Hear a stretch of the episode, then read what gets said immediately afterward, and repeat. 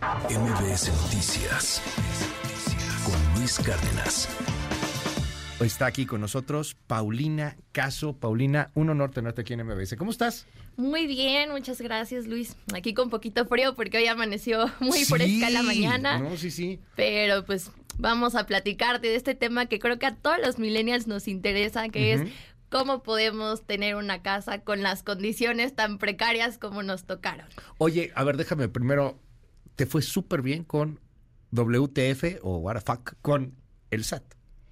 Fue éxito de ventas, o sea, yo lo vi en primeros lugares, sigue estando exhibido en, en varias librerías. Me da mucho gusto, o sea, eres una autora súper joven, se está metiendo a temas prácticos, a temas que le interesan a una generación y, y la neta, qué chido. Felicidades, Pau. Te lo digo de corazón. De verdad, qué padre. Sí, justo ahorita platicábamos fuera del aire que no me esperaba esta respuesta de, de, la gente y ha sido muy padre crecer en conjunto con la generación, porque creo que son dudas que todos tenemos, claro. que nadie nos resolvió y que hacía falta una guía práctica que te diga cómo hacerle para, y entender estos conceptos tan básicos para poder ser un adulto funcional y responsable pero en un momento en donde está cañón ser adulto funcional y responsable, porque pues, hay cosas bien complicadas. Primero el SAT entras y, ok, vamos, emprendedores. Ok, ahora el sueño de todo millennial, el sueño de toda persona, tener una casa, una casa propia, un pedacito tuyo. Y el Infonavit, bueno, pues es una buena idea, pero no necesariamente es para todos. A ver, cuéntanos, ¿cómo surge la idea Infonavit? Sí, fíjate que cuando escribí el del SAT, los mismos lectores me empezaron a escribir como que por favor haz uno de Afores, de inversiones, del Infonavit, del IMSS. O sea, como que ellos mismos traían estas cuestiones que querían resolver las dudas. Y a mí se me hizo muy lógico que el segundo fuera sobre el Infonavit. Porque bueno, yo también estoy casi por llegar a mis 30, ya traigo también esta esta cosquillita de querer comprar algo. Y aunque sabía que las cosas estaban complicadas, no sabía qué tanto. Y cuando me meto a hacer la investigación del libro, digo, claro, por eso está como está. O sea, y, hay veces que nosotros como millennials tenemos que aguantar estos comentarios de la tía o del papá que te dicen, yo a tu edad ya tenía casa. Ya tenía dos casas y un terreno. Coche, todo resuelto. Y la realidad es que hoy en día es cuatro veces más caro comprar algo. ¿Cuatro veces más caro? Cuatro veces más caro. Y dicho por ahí hay una estadística donde dice que la Ciudad de México es la tercera ciudad más cara para comprar algo a nivel mundial. La primera es Nueva York, la segunda Tel Aviv y en tercer lugar Ciudad de México con un precio promedio de 3.5 millones uno pensaría que a lo mejor Londres está por arriba, o que Suiza, no sé, Francia, cualquier otro lugar. Pero la Ciudad de México es la tercera. ¡Wow! ¡Qué dato, eh! Y si eso te asusta, déjame decirte que los salarios han disminuido 43% en los últimos 17 años. Y los precios de las viviendas se han elevado 235%. Entonces, claro, ¿cómo vamos a comprar casas si nuestro poder adquisitivo ha disminuido y el valor de la vivienda ya está por los cielos? Tú lo buscas el cómo sí. Sí, claro. O sea, este libro, este libro no es para. vas a hacer? Es, para, primero que entiendan el panorama de cuáles son las condiciones y por qué es tan complicado. No es de que los millennials no queramos comprar o queramos vivir con roomies toda la vida, sino que sí está complicado el panorama. Pero este libro te va llevando de la mano para que puedas tramitar tu crédito. No solo del Infonavit, también platico de los créditos bancarios y de otras opciones u otras alternativas de compra. Llámese remates bancarios, renta con opción a compra, el hecho de que a lo mejor puedas invertir, ahorrar o obtener otro crédito por medio de el INVI o cualquier otra institución del gobierno. Entonces, sí es una guía muy práctica en la cual vamos acompañando al lector para que tome la mejor decisión y tú solito no te pongas la soga en el cuello, ¿no? Porque hay veces que uno se atora con, con los créditos, crees que sí vas a poder pagar y cuando menos te das cuenta ya te están quitando la casa. O sea, este es un libro en donde no solamente hablas de Infonavit, sino también de todos los que no tienen acceso a Infonavit, que trabajan por su cuenta, que son freelancers o que están en la informalidad. Y, bueno, de alguna otra manera sí te puedes hacer de, de una casa, de una propiedad en algún momento.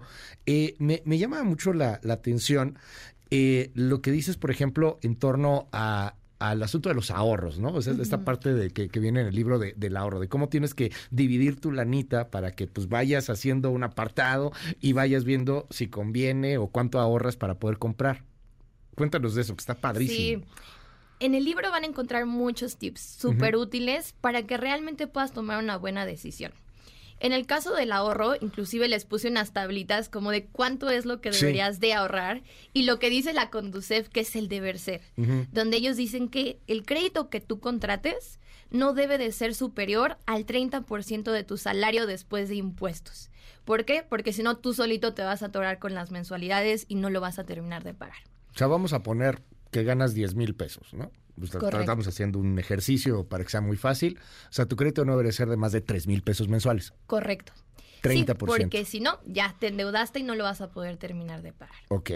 Y también otro de los consejos que les doy a los lectores es que lean muy bien al momento de firmar el contrato. La primera es que el crédito debe estar en pesos. Hay gente por ahí que lo ha firmado en dólares, en eh, otro tipo de monedas como los UDIs o en veces salario mínimo.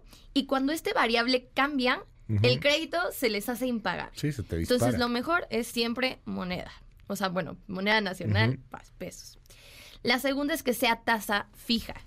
¿Por qué? Porque el mercado es súper volátil. Entonces, si ahorita las cosas están bien y en un mes ya empeoraron, tu crédito ya se fue también, o sea, por los cielos no lo vas a poder terminar de pagar. Que por lo regular el banco te da casi siempre tasa fija, ¿no? Sí, fíjate que antes de, de esta devaluación súper fuerte, creo que en el 94, había muchas tasas variables. Y ahí a mucha gente le fue bien, a otros les fue muy mal, y lo que hizo el banco fue ya pura tasa eh, fija. Pero pues todavía hay ciertas condiciones en las cuales podrías adquirir uno en variable, pero la, la, em, la condición de los expertos dicen mejor no lo hagas. Vámonos con algunas preguntas que te están diciendo desde el auditorio. A ver, aproveche porque Paulina Caso es maravillosa poderla tener aquí y que de manera sencilla, rápida, entramos todos a, a este, a este asunto. Mira, te preguntan aquí, a ver, remates bancarios, ¿qué tan buenos son? ¿No hay muchas tranzas con eso de los remotes bancarios? Sí, justo hay mucha gente que se deja guiar por el precio porque dices, wow, una casota en, no sé, un millón de pesos. Pero hay Sí. muchas trabas legales. ¿Por qué? Porque luego la gente se puede amparar y no se sale de la propiedad.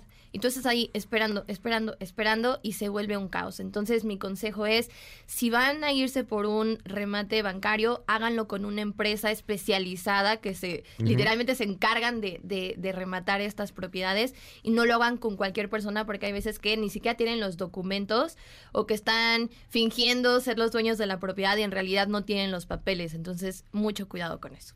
Nos dicen aquí en el WhatsApp sobre lo que están hablando del Infonavit.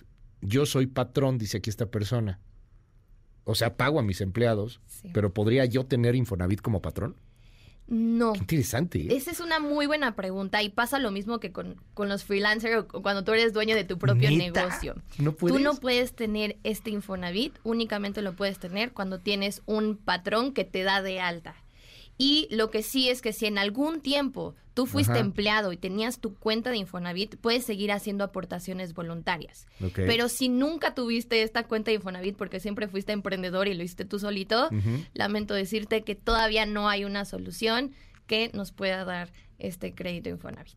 Me dicen aquí en el WhatsApp, cuando firmas un crédito de Infonavit, tiene que presentarse un funcionario de Infonavit, dicen aquí, porque tengo un segundo crédito y en la firma de escrituras no se presentó ningún funcionario de Infonavit. Pues ¿Cómo mira, es ese trámite? el deber ser es que tiene que haber un notario, tiene que haber como el gestor del Infonavit que te está ayudando a hacer el trámite. Eh, hay veces que pues la demanda es muy alta y no, no van, ¿no? Siempre a estas firmas de escrituras o a la firma del papeleo, pero lo que sí o sí debe estar pues es un representante del banco que te vaya a dar eh, este crédito o bien el notario, ¿no? Para hacerlo legal y a lo mejor algún testigo que esté ahí en- en la firma. Nos dicen, fíjate, esto se repite muchas veces. ¿Dónde puedo saber cuánto debo del Infonavit? Llevo 45 mil años pagando. ¿Cuánto debo? Lo pueden checar desde mi cuenta Infonavit. Ajá. Ahí van a poder consultar su tabla de amortización para que sepan cuánto han abonado de todas las mensualidades y cuánto de ese dinero se fue a intereses y cuánto se está yendo a capital. Nos dicen aquí también, según tengo entendido, puede llegar a haber un descuento en el crédito Infonavit si lo liquidas antes del vencimiento.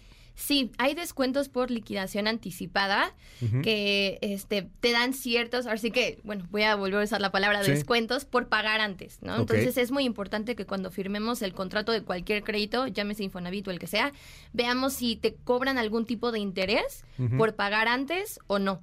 En el caso del Infonavit, no hay ningún tipo de, de consecuencia por pagar antes. Fíjate que aquí hay un súper debate y ese es para un, un, un temazo. Este, preguntan aquí algunas personas, ¿en algún caso te conviene más rentar que comprar? Sí. Dicen, por ejemplo, que justo, si tus ingresos no están, eh, o sea, no, no tienes un salario, para empezar, estable. Dos, no tienes la certeza de que vas a conservar ese empleo. O no tienes un empleo activo, seguro, mejor no te vayas con- por el crédito. También esta parte de que pues tienes que tener al menos el 30% de tu salario bruto disponible para uso de créditos o deudas, ¿no? Llámese en este caso crédito hipotecario o para pagar las tarjetas de crédito, tienes que tener ese presupuesto libre.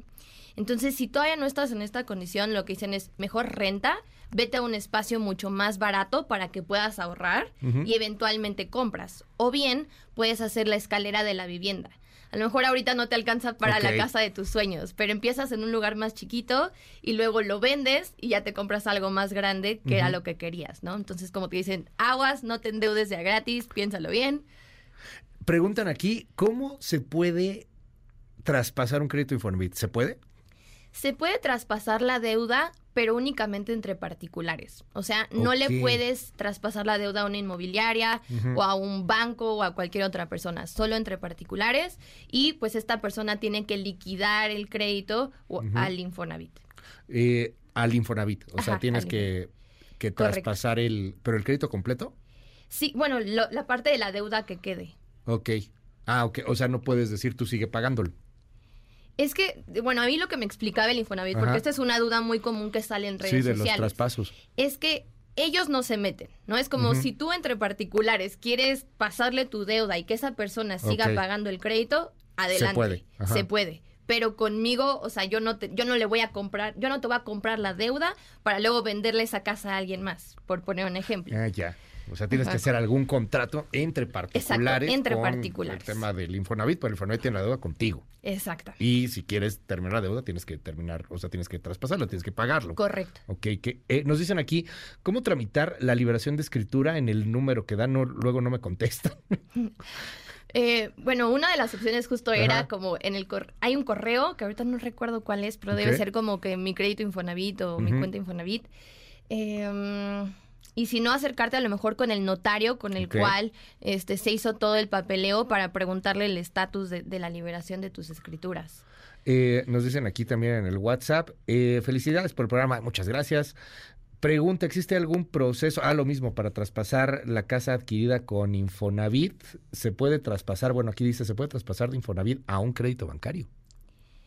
Eso, hasta el momento todavía no, no hay una posibilidad Ajá. como del, del mismo Infonavit. Sí, claro. Lo que sí se puede es que al momento de que vayas a adquirir tu crédito Infonavit, lo hagas con una opción que se llama Confinavit, donde puedes adquirir una parte por crédito bancario y otra parte por crédito de Infonavit para adquirir como un mayor préstamo.